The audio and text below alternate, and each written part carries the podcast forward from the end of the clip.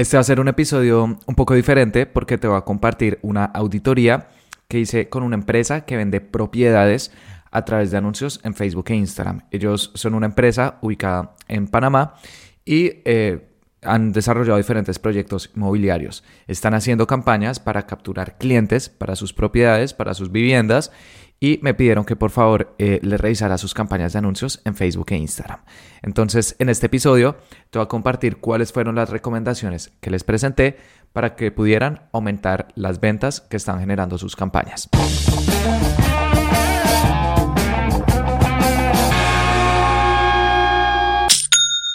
Hola, bienvenido a Aprende y Vende. Mi nombre es Felipe y el objetivo de este podcast es ayudarte a vender más a través de anuncios en Facebook e Instagram, compartiéndote cada semana cuáles son las estrategias que utilizo con mis clientes para que tú también las puedas aplicar con tu negocio. Y mm, hoy eh, te voy a compartir una auditoría que hice con una empresa que eh, construye en Panamá y que está usando publicidad en Facebook e Instagram para dar a conocer sus propiedades, pero más importante aún, para conseguir clientes.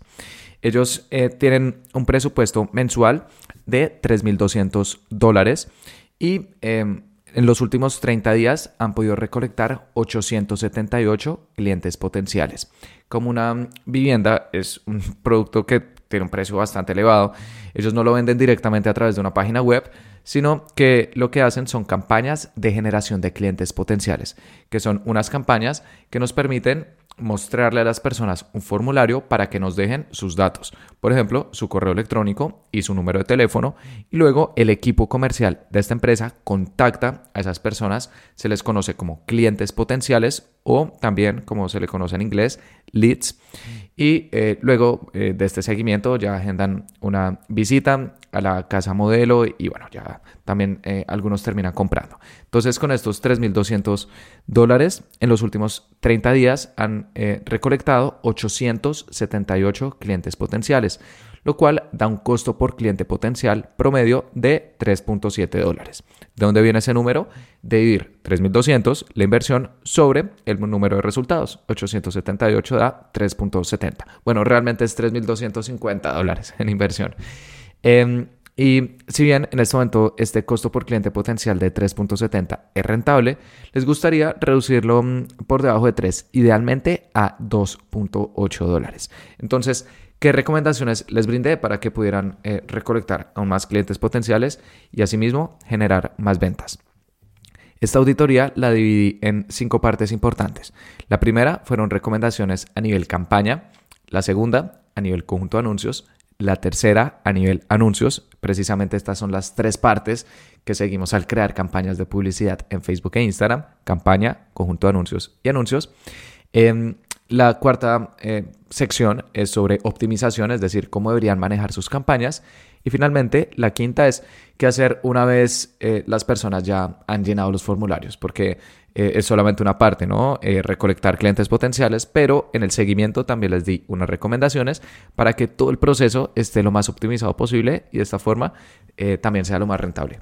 Entonces, a nivel campaña, eh, esta empresa hace algo bastante interesante y es que ellos tienen diferentes proyectos, tienen diferentes urbanizaciones en Panamá y cada urbanización tiene un precio distinto, tienen propiedades de 70 mil dólares, de 100 mil dólares, de 150 mil dólares. Entonces, en este caso, ellos lo que hacen es una campaña por urbanización, porque son públicos distintos, son anuncios distintos, son costos por clientes potenciales también distintos. Em, y es algo que me parece que está bien. Em, hace muy poco grabé un episodio, lo puedes buscar en este podcast, eh, creo que fue hace uno o dos episodios, que se llama Estructura Consolidada. Y es cuando usamos una campaña eh, grande eh, con eh, públicos tanto de tráfico frío como eh, públicos de seguimiento, de retargeting, pero todo esto dentro de la misma campaña. Y eso cuando lo recomiendo, cuando tienes productos o servicios con precios muy distintos entre sí y quieres tener mayor control. Entonces, en este caso, esta empresa está usando una estructura consolidada, está creando campañas por urbanización para tener un mejor control de cuánto invierten en cada una. Eh, sin embargo, ¿qué podrían mejorar a nivel campaña? Primero, únicamente están segmentando público frío, están colocando intereses eh, de personas que viven cerca de estas urbanizaciones. Entonces, en Facebook Ads, tú puedes colocar, por ejemplo, un marcador em, donde, no sé, por ejemplo, haya una tienda o, alguna urbanización o, algún punto físico, y luego dices, quiero que lo vean personas que están alrededor de este. Eh, puede ser desde un kilómetro hasta 80 eh, kilómetros. En este caso, esta empresa está colocando un marcador en cada urbanización y personas que estén a 10 kilómetros alrededor van a ver los anuncios. Y además colocan intereses. Esto está bien, pero podrían crear otros conjuntos de anuncios dentro de esas campañas con otros tipos de públicos para generar la mayor cantidad de ventas. Y que otros públicos podrían aprovechar, por ejemplo, en públicos personalizados de personas que hayan visitado su página web. Entonces, ¿qué recomendación les di? Que sigan usando campañas por urbanización, pero dentro de estas campañas, además de utilizar intereses, también eh, que agregaran un conjunto de anuncios con públicos de retargeting. Personas que hayan visitado su página web, que de hecho ellos tienen un buen tráfico en su página web, si bien usan campañas de generación de clientes potenciales, las cuales no necesitan una página web, ellos tienen su sitio web, las personas los buscan y, bueno, ahí los encuentran y de hecho tienen un buen tráfico, entonces podrían hacerle un seguimiento a esas personas, eh, seguidores en Instagram, seguidores en Facebook, incluso personas que hayan visto sus videos, todos estos son públicos de retargeting, son públicos de seguimiento que podemos usar en Facebook e Instagram y podrían colocar todos estos públicos dentro de un conjunto de anuncios en cada una de estas campañas consolidadas. Además, si bien ellos también, eh, pues todas sus campañas son de generación de clientes potenciales, podrían usar otros objetivos de campaña que tenemos disponibles en Facebook e Instagram.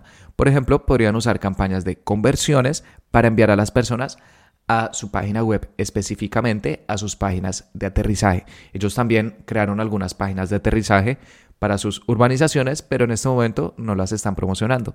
Entonces, en este caso podrían usar campañas de conversiones y muy importante, deben colocar el evento de cliente potencial en la página de agradecimiento. Cuando las personas ya se han registrado en eh, estas páginas de aterrizaje, por ejemplo, colocaron sus datos, son redirigidos a una página de agradecimiento que dice muchas gracias, hemos recibido tu información, te vamos a contactar en eh, menos de 24 horas hábiles, creo que es el mensaje que dice. Entonces, en esa página de, aterrizaje, de agradecimiento eh, de estar el evento de cliente potencial para luego usar campañas de cliente potencial y en el evento de optimización, eh, cuando Facebook a uno le pregunta, bueno, ¿qué tipo de conversión quieres generar? Seleccionan cliente potencial. Y como está en la página de agradecimiento de las páginas de aterrizaje, Facebook ya sabe quién es cliente potencial y quién no. Y así puede darles cada vez mejores resultados. Entonces, eh, esa es otra recomendación.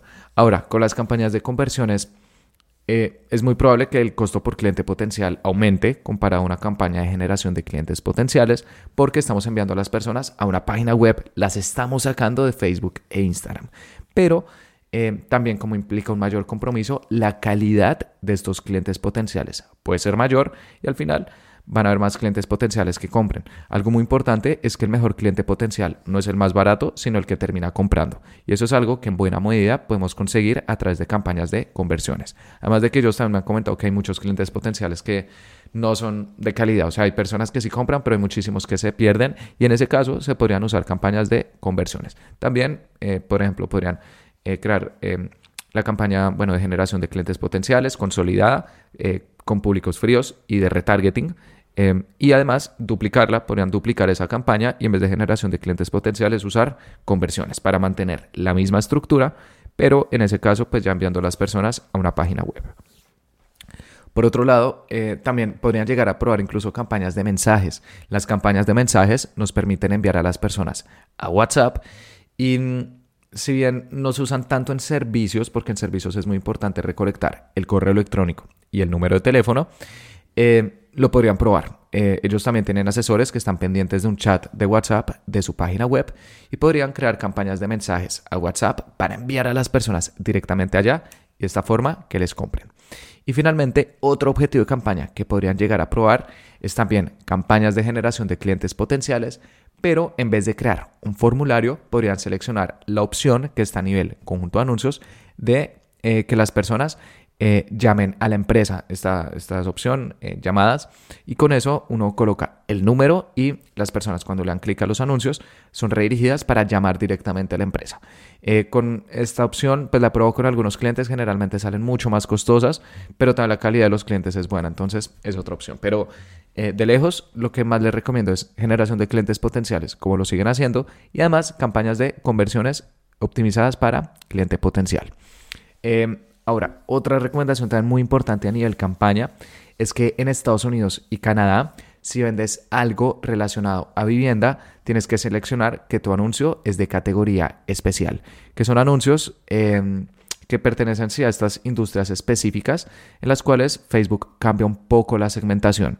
Eh, ¿Qué otras categorías hay? Por ejemplo, si vendes algo relacionado a crédito, empleo, temas sociales, elecciones o política. Y bueno, vivienda. Estas son las diferentes categorías especiales y es obligatorio que los selecciones. Ahí te aparece a nivel campaña. Ellos en el cual están en vivienda, pero están ubicados en Panamá. En Panamá no es necesario seleccionar categoría especial. Entonces, en este momento no lo están haciendo, pero es posible que en un futuro mm, sí los obliguen. Entonces, eh, también les recomendé monitorear de cerca las notificaciones que Facebook les envía por si les piden en un futuro que marquen sus campañas eh, de categoría especial. La verdad, esto no va a tener muchos cambios, pero eh, si, por ejemplo, van a cambiar algunas segmentaciones, ya no pueden cambiar los rangos de edades, siempre es de 18 años en adelante. tampoco están algunos intereses para evitar como temas de discriminación. Bueno, entonces Em, para evitar problemas les dije que em, eh, estuvieran pendientes de esto. Esas son las recomendaciones a nivel campaña. Por otro lado, a nivel conjunto de anuncios, que es donde seleccionamos las personas que van a ver nuestra publicidad, también les di algunas sugerencias. La primera es que deben excluir públicos personalizados de personas que ya han llenado los formularios. Cuando alguien llena eh, un formulario, pues ya demostró interés, ya fue movido a la siguiente fase, a la fase comercial entonces es muy importante que, creen públicos personalizados eh, con personas que hayan llenado sus formularios, esa es una opción que Facebook nos da, eh, y luego que los excluyan de sus campañas para que las personas que ya llenaron formularios no sigan viendo sus anuncios una y otra vez. Por dos razones. La primera es que los vamos a cansar. Dicen, yo ya llené este formulario, o sea, porque me sigue saliendo, como que ya empieza a ser molesto. Y además también están desperdiciando su inversión. Son personas que ya tomaron acción y que pues siguen viendo el mismo anuncio. Esa inversión se podría mejor invertir en personas que aún no han tomado acción para cada vez recolectar más clientes potenciales. Entonces, primero, muy importante, excluir esos públicos personalizados. Y además hice una investigación y hay algunas segmentaciones que esta empresa podría llegar a probar. Por ejemplo, con intereses, podrían probar intereses eh, relacionados, por ejemplo, a bienes raíces, inversiones inmobiliarias, propiedades inmobiliarias, inmuebles de lujo, em, préstamos hipotecarios.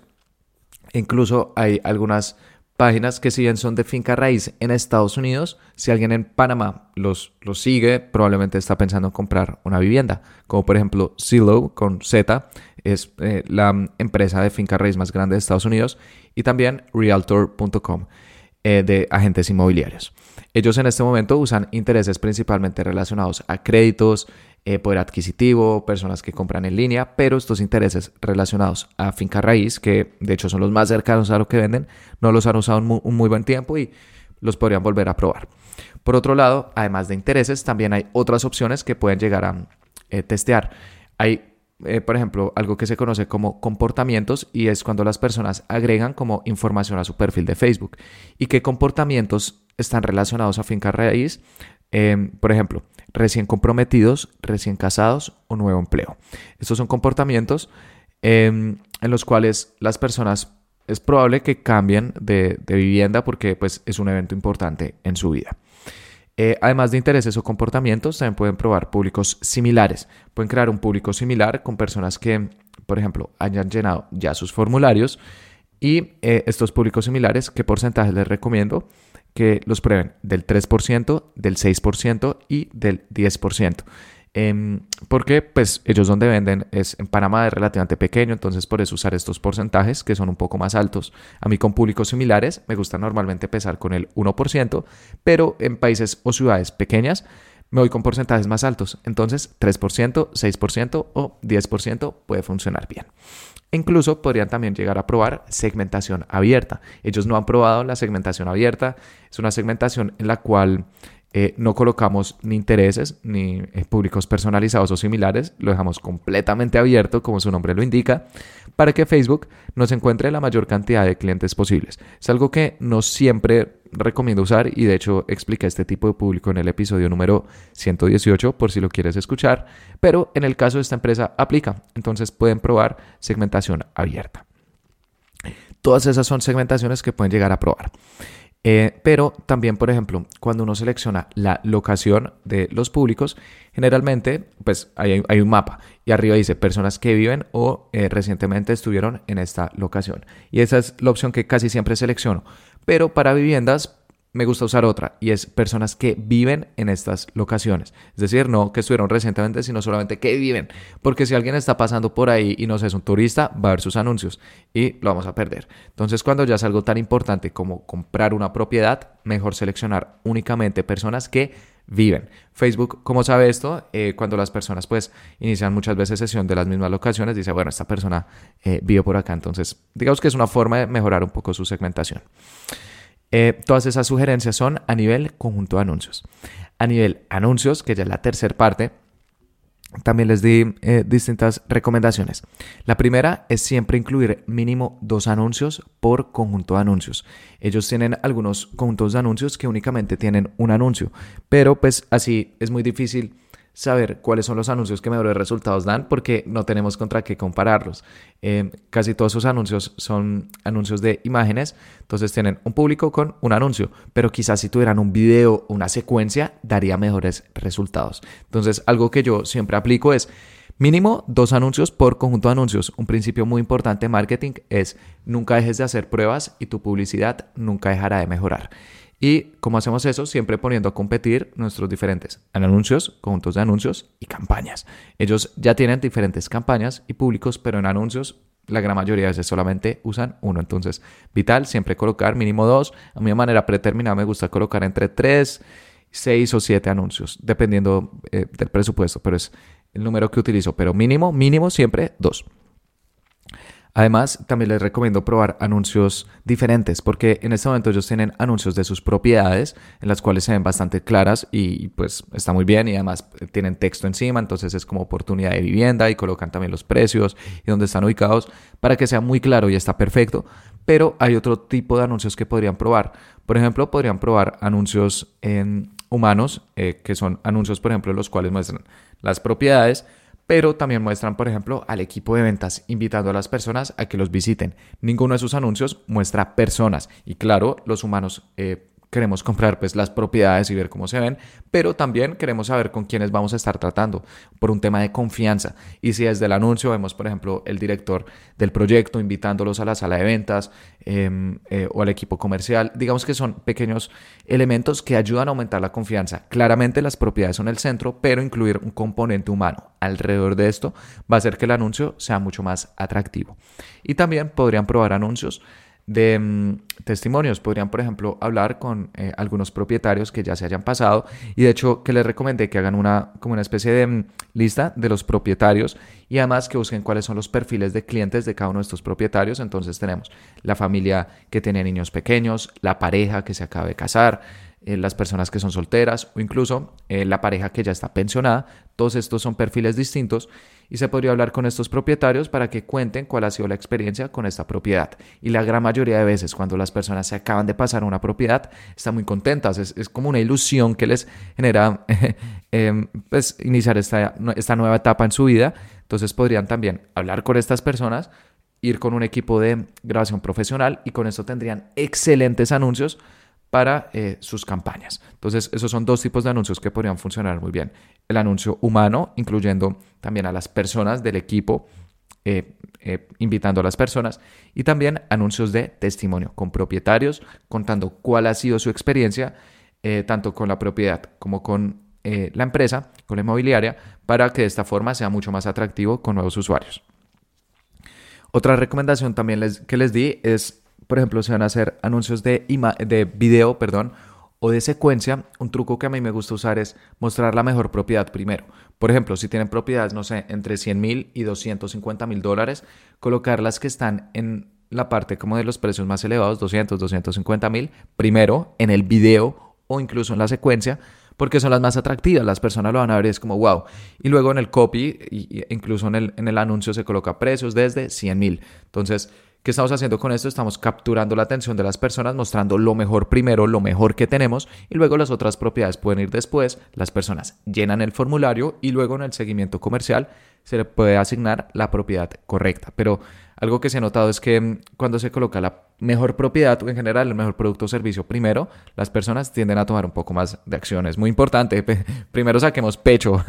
Eh, tenemos muy pocos segundos para interactuar con posibles eh, personas que estén interesadas en comprarnos. Entonces, ¿qué tenemos que hacer? Mostrar lo mejor que tenemos desde el comienzo eh, para que de esta forma pues más personas alcen la mano. Además, algo que esta empresa Em, en algunas ocasiones no hacía era agregar el título y la descripción del anuncio. Estos son textos que aparecen en la parte de abajo y muchas veces lo dejaban en blanco. Y si lo dejas en blanco, simplemente dice como formulario de Facebook. Entonces, eh, que les recomendé que siempre colocaran un título y una descripción. Un título puede ser el nombre de la propiedad o eh, también, eh, por ejemplo, eh, los precios, porque eso también ayuda a filtrar bastante los clientes potenciales.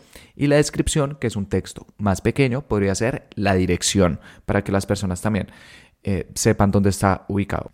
Otra recomendación que también les di mm, a nivel anuncio es que probaran otros llamados a la acción. en Facebook podemos colocar llamados a la acción como botones en nuestros anuncios y siempre utilizan el mismo, que es obtener oferta. Y la verdad, este es un llamado a la acción que no me gusta a menos de que esté usando promociones porque las personas pueden pensar que hay una promoción. Entonces, em, ¿cuáles llamados a la acción les pueden funcionar bien? Cotizar o más información son los que son más congruentes con lo que las personas van a obtener al llenar estos formularios. Y eso precisamente me lleva a la última sugerencia a nivel anuncio y es con el formulario que las personas están viendo para poder enviar los datos una vez le han dado clic al anuncio.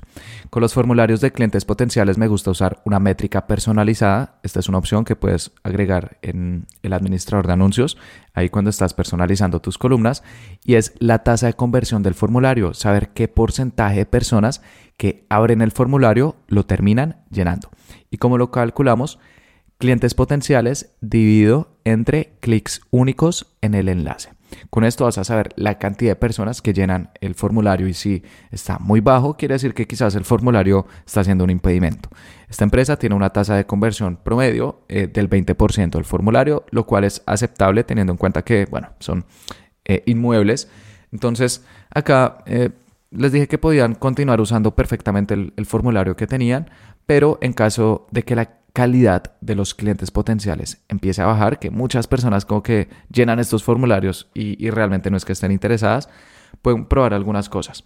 La primera es agregar una pregunta personalizada. En este momento, eh, las personas que preguntas están viendo en el formulario nombre, correo electrónico y teléfono. Eso está perfecto, pero son campos que eh, Facebook llena de manera predeterminada, porque Facebook tiene esa información, entonces las personas simplemente lo ven y es como sí, enviar.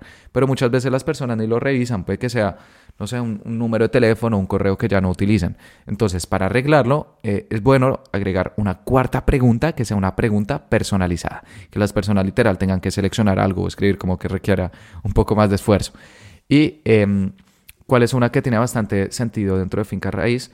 Eh, solicitud de cita, que las personas coloquen el día y la hora en la cual van a estar disponibles, por ejemplo, para una llamada o incluso para visitar eh, la propiedad modelo, la casa o el apartamento modelo. Em, además, también, eh, y digamos que esto pues, ya es un poco más específico, en la página de agradecimiento de ese formulario, una de las personas ya lo han llenado eh, esta empresa les dice, eh, listo, muchas gracias, eh, puedes escribirnos por WhatsApp o visitar la página web o esperar a que te contactemos. Y ya son demasiadas cosas. Las personas como, bueno, ¿qué hago? Entonces mejor decir, muchas gracias, estamos a contactar en las próximas 24 em, horas hábiles, ojalá sea menos. De hecho, esa es otra recomendación que ya te voy a mencionar. Y eh, si deseas, eh, también nos puedes llamar a este número y ya. Pero si le decimos demasiadas cosas al tiempo a las personas, si les damos muchos llamados a la acción, no van a saber qué hacer y al final termina siendo contraproducente. Y además, eh, también les di algunas empresas que ellos pueden monitorear a través de la biblioteca de anuncios, que es una opción que tenemos para ver la publicidad de otras empresas en Facebook e Instagram. Y ¿Qué, empresas les recomendé que monitorearan? Tres. La primera es la Moody. La Moody es una empresa de mm, venta de propiedades, es eh, la más grande que hay en México. También eh, Finca Raíz es eh, una página web donde las personas pueden comprar fincas raíz, como su nombre lo indica, en Colombia.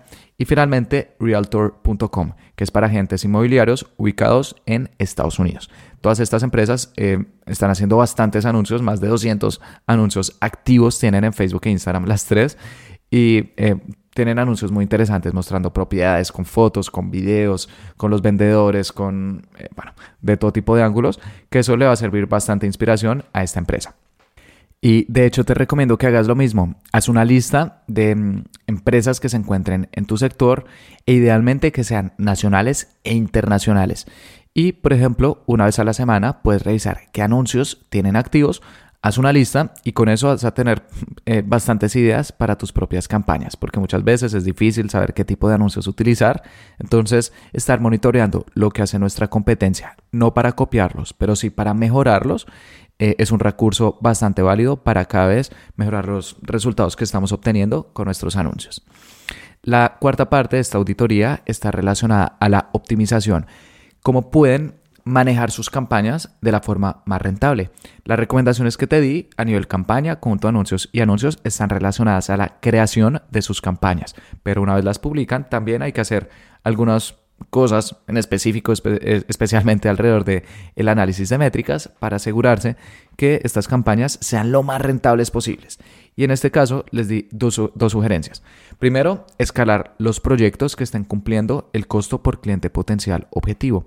Hay un proyecto que tiene un costo por cliente potencial de únicamente 2.1 dólares. Las personas están tomando bastante acción y con este proyecto pueden tener un costo por cliente potencial hasta de 3 dólares y lo tienen en 2. Entonces, ¿qué quiere decir eso? Que está funcionando muy bien y em, que les sugerí que pueden empezar a escalar ese presupuesto. Si está dando buenos resultados, cada vez que inviertan más. Eso es una lección muy importante. Eh, si tenemos algo que funciona, debemos, digamos que, doblar la apuesta. Eh, encontramos una máquina de hacer dinero literalmente dentro de Facebook e Instagram.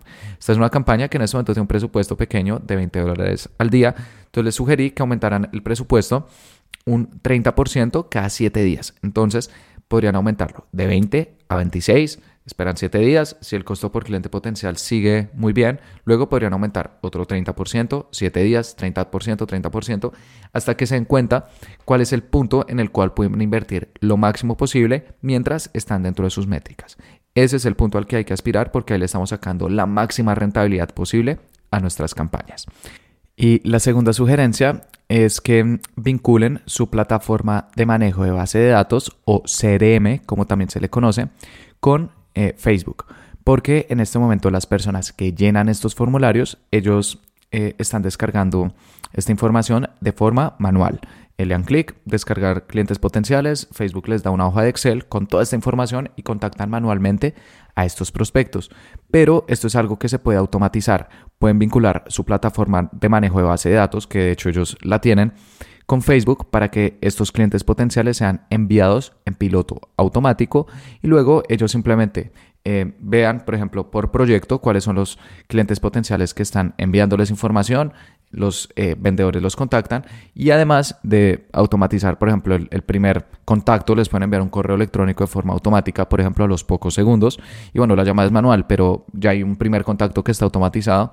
También tienen acceso a analíticas. Pueden ver, por ejemplo, cuál es el tiempo de respuesta de los vendedores. Em, una de las personas han eh, llenado el primer formulario, cuánto tiempo se toman las personas desde que llenaron el formulario en agendar una cita, en quizás agendar otra cita, en dar la cuota inicial, en eh, firmar el contrato, bueno, diferentes métricas que son importantes dentro de finca raíz, etcétera. Entonces es muy importante hacer eso. Ellos en este momento eh, no lo han hecho, les envié toda la información y bueno, estos días vamos a hacer un seguimiento porque es algo que realmente es muy sencillo, pero que ayudaría a optimizar todo el proceso. Em, y finalmente, el quinto punto de esta auditoría fue la, la experiencia post-click. ¿Qué recomendaciones les di? Una de las personas llenaran los formularios para que estos clientes potenciales eh, tuvieran el mejor seguimiento posible. El primero es que se debe medir el tiempo de respuesta promedio. Eh, eso es posible gracias a la CRM, el punto que te acabo de mencionar, y eh, les recomiendo que sea máximo de tres horas hábiles. Diferentes estudios han demostrado que cuando las personas llenan un formulario, si son contactadas en menos de tres horas, bueno, eh, especifique hábiles porque pues no sé si alguien lo llena un sábado a la una de la mañana va a ser difícil. Entonces hábiles pues también hay que respetar el tiempo de sus trabajadores. Pero si las personas son contactadas en menos de tres hábiles es cuando están más calientes es cuando tienen mayor probabilidad. En este momento los están contactando máximo un día hábil después que no está mal pero puede que ya hayan algunos que se les haya ido esa emoción inicial. Entonces si se puede reducir ideal. Además, también se tiene que cuantificar el número de seguimientos y eh, se debería hacer por tres medios. Primero, hacer una llamada. Segundo, hacer por email. Y tercero, si las personas no responden por ninguno de estos dos canales, también enviar un mensaje por WhatsApp, incluso por mensaje texto, por SMS. Ese de mensaje de texto digamos que ya es opcional, pero mínimo llamada, email y WhatsApp para asegurarnos que hay un seguimiento multicontacto y de esta forma que estamos intentando convertir a estos clientes potenciales por distintos medios. Hay personas que no sé, no, no contestan números desconocidos, entonces les enviamos un email. Personas que no revisan email, entonces les enviamos un WhatsApp. Pero sí, luego estos tres, y bueno, con ese mes, cuatro si, si lo desean, porque eh, puede tener un precio adicional. Las personas no contestan, uno puede decir perfecto, se intentó contactar por todos los medios, hicimos todo lo posible eh, para pues, cerrar este prospecto. Pero muchas veces las empresas que capturan clientes potenciales solamente hacen seguimiento por un canal y es un error. Eh, hay personas que prefieren otros canales y que si los hubiéramos seguido por ahí, quizás hubieran tomado acción. Y finalmente, algo que también es muy importante medir es la tasa de conversión de cada vendedor. Em, digamos que este punto es un poco engañoso porque también va a depender mucho de la calidad de los prospectos. Uno puede decir, no, es que este vendedor tiene una tasa de conversión altísima, mejor dicho, el prospecto que uno le manda lo firma, pero eh, puede que sea cierto y puede que sea un gran vendedor, pero también depende mucho de la calidad del prospecto. Entonces, les recomendé medir la tasa de conversión que tienen los vendedores para ver si hay algo, digamos que demasiado extraño para bien o para mal. Pero aquellos que tengan una tasa de conversión baja, también es importante revisar la calidad de esos prospectos, porque digamos que es una tensión que siempre hay entre el equipo de marketing y el equipo de ventas. El equipo de marketing dice te envío clientes potenciales, el de ventas dice los clientes potenciales no son buenos. Entonces, digamos que hay que ver ambas caras de la moneda para poder tomar las mejores decisiones. Em, todo eso es en cuanto a seguimiento, pero también, bueno, cuando las personas llenan los formularios. Pero hay otros seguimientos que se pueden dar de una forma un poco indirecta y es las personas que comentan los anuncios o incluso que les escriben eh, por interno, por Facebook o por Instagram. Estas personas puede que no hayan llenado el formulario, pero igualmente mostraron interés y eh, ellos, si bien responden la mayoría de mensajes u otros que nosotros cuando estamos revisando eran personas preguntando por precios, que cuando podían asistir, eh, enviaron este mensaje, por ejemplo, por Facebook Messenger, nunca recibieron respuesta y asimismo también era un prospecto. Entonces, muy importante estar monitoreando no solamente los resultados directos que generan las campañas, sino también los resultados indirectos, estos comentarios, mensajes, porque todos esos son clientes que podrían tomar acción y que quizás prefieren esos medios. Recuerda esto, eh, cada cliente potencial prefiere un medio distinto, entonces tienes que asegurarte de estar cubriendo todos los medios que generan tus campañas para eh, recolectar pues, la mayor cantidad de ventas. Y una última recomendación que, le di, que les di en la experiencia post-click es que también recolecten eh, testimonios para Google My Business. Google My Business es eh, algo que las personas ven cuando van a Google y, por ejemplo, escriben el nombre de la inmobiliaria ven como una tarjeta con el nombre de la inmobiliaria, la descripción, dónde están ubicados. Eh, eso estoy seguro que lo has visto antes con muchos negocios que tienen alguna ubicación física. Y eh, algo que las personas revisamos es la cantidad de calificaciones para algo tan importante como comprar una propiedad. Si no hay ningún tipo de calificaciones, como que esta inmobiliaria no sé si es nueva o si se cumple o quién sabe, será que elimina comentarios, está raro. Entonces, algo que les recomendé es también contactar a los propietarios que ya les han comprado y de ahora en adelante los que les sigan comprando, todos los clientes futuros que, que tengan y aquellos que, bueno, ya se cierre el negocio y que hayan quedado en muy buenos términos, les pueden pedir que por favor les dejen un, un, comentario, eso les va a ayudar para que luego las personas cuando vayan a Google vean su tarjeta de Google My Business y que además de la información de la empresa también tiene testimonios. Eso aumenta la confianza y digamos que son cosas como indirectas que influyen en todo el proceso de venta. Algo tan importante como vender una vivienda está compuesto de muchas cosas. Tenemos que, digamos que, pensar en, estas formas un poco indirectas de aumentar la confianza para que al final los clientes se sientan lo más cómodos posibles. Entonces, estas fueron distintas recomendaciones que les brindé. Em, otra vez, los cinco puntos fueron a nivel campaña, conjunto de anuncios, anuncios, optimización y post-click para que puedan obtener la mayor cantidad de ventas posibles.